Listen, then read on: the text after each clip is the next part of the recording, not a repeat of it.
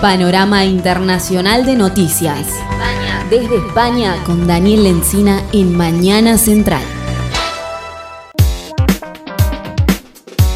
Estamos ya listos para nuestro panorama internacional con el licenciado Lencina, Daniel Lencina, que desde Málaga, en España, nos eh, planteará las cuestiones del balotage por la presidencia de Colombia. Daniel, ¿cómo estás? El gusto de saludarte. Málaga, Andalucía, estimada Mariada. También para todo el equipo de Mañana Central y la respetada audiencia de Radio Ancasti, son en este momento las 4 de la tarde y 10 minutos en España.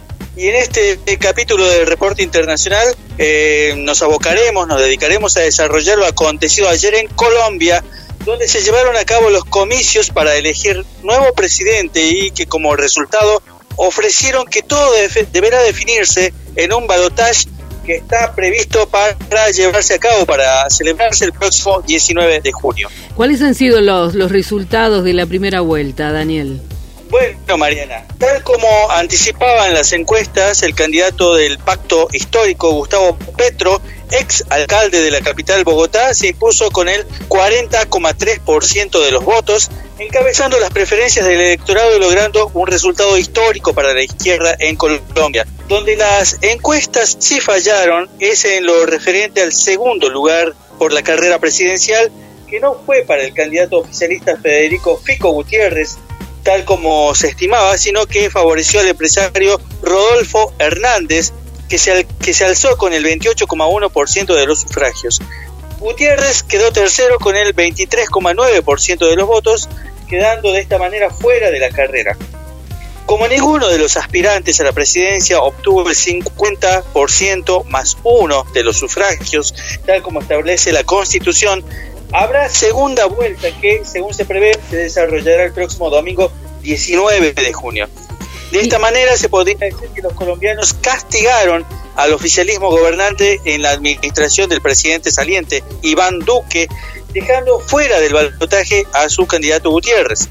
Por su parte, los otros dos candidatos que también quedaron fuera de la segunda vuelta fueron Sergio Fajardo con el 4%, John Milton Rodríguez con el 1,2% y Enrique Gómez con el 0,25%.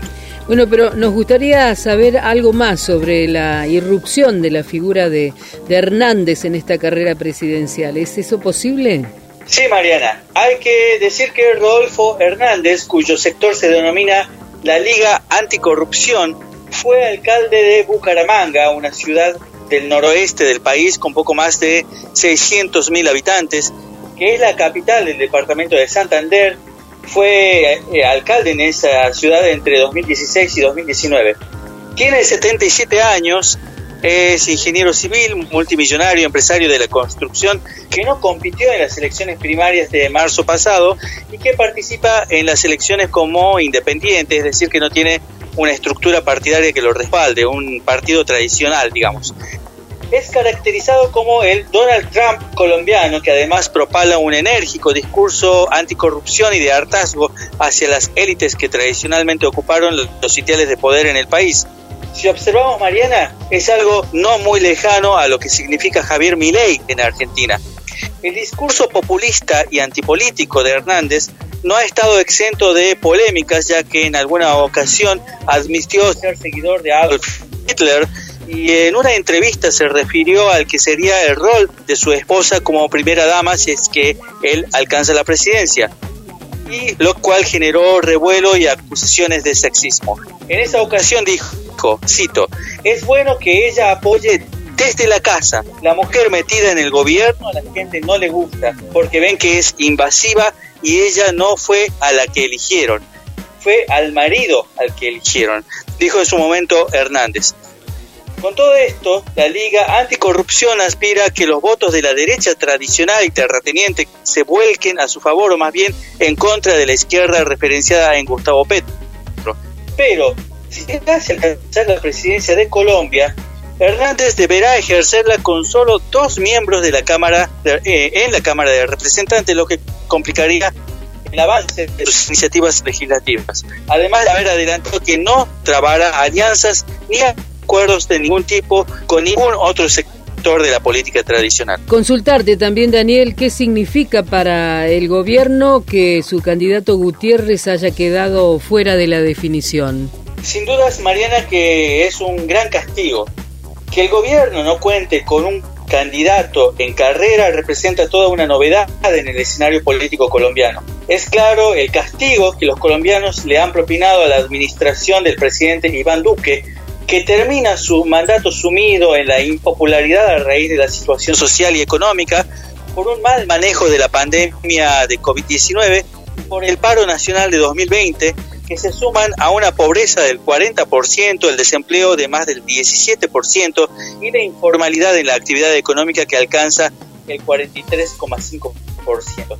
Hay que dejar en claro que la derecha populista que encarna, que encarna Rodolfo Hernández, Hernández es algo muy diferente a la derecha terrateniente que ocupa el gobierno desde hace años y que se ofrece como una continuidad del uribismo.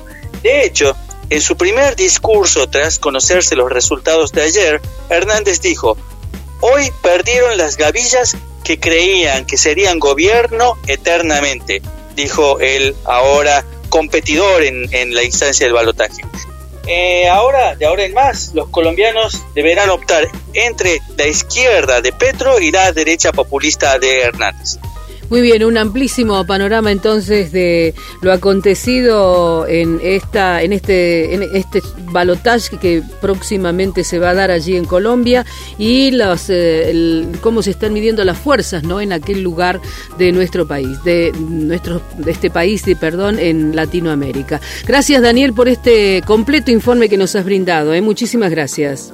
Gracias a ustedes, Mariana, eh, al equipo de Mañana Central y la audiencia de Radio Ancasti. Afectuoso saludo desde Andalucía. Y como siempre, reitero la invitación a escuchar este informe y mucho más material en el portal web www.parrecia-medioonline.com.